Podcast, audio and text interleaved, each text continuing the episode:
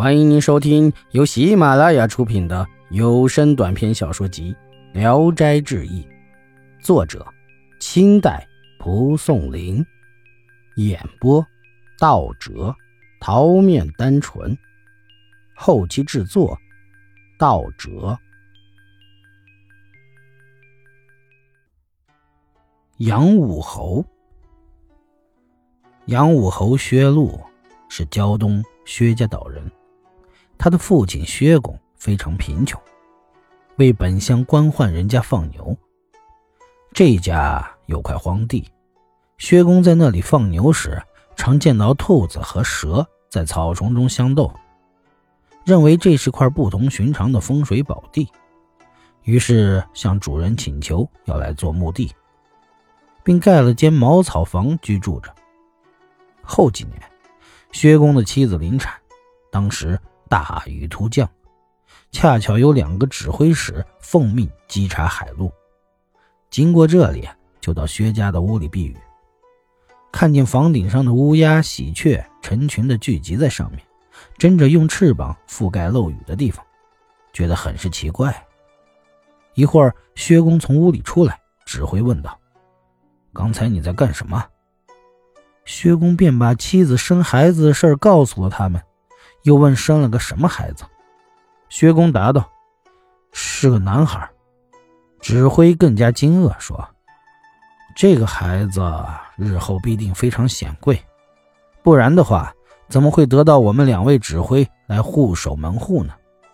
两人赞叹着走了。薛侯已经长大了，但是挺脏的脸上垂着鼻涕，很不聪明。岛上的薛姓家族。本来就隶属军籍，这一年应该是薛公家出一口人去戍守辽阳。薛公的长子很为这事发愁。当时薛侯十八岁，人们都认为他太憨痴了，没有给他提亲的。他忽然对兄长说：“大哥嘀嘀咕咕的，该不是因为愁咱家没人能去当兵的吧？”兄长说：“是啊。”薛侯笑着说：“嘿嘿嘿，倘若你肯把丫鬟给我做妻子，我就去服役。”兄长很高兴，就把丫鬟许配给他。薛侯立即就携带妻室赶赴辽阳。才走了几十里，天突然下起了暴雨。路边上有一处高耸的石崖，夫妻二人就跑过去躲避到下面。过了一会儿，雨停了，他们才上路。刚刚走了几步，崖石就崩塌了。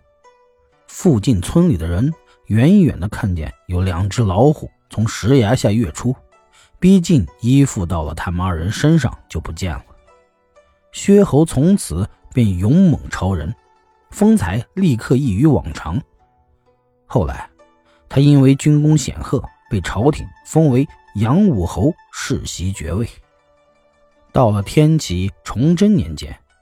世袭杨武侯爵位的薛家某公死了，没有儿子，只有遗妇，于是暂由旁支来代替。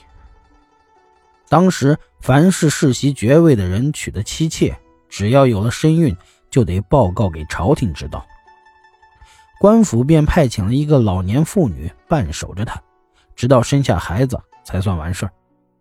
过了一年，这位薛夫人生了个小女孩，产后。腹部还有震动，总共过了十五年，更换了几个伴手的老妇人，又生了个男孩。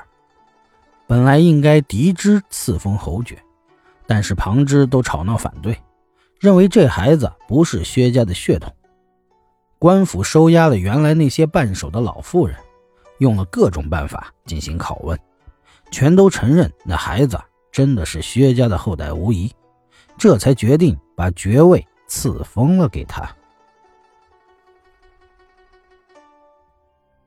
本集演播到此结束，谢谢大家的收听。喜欢请点赞、评论、订阅一下。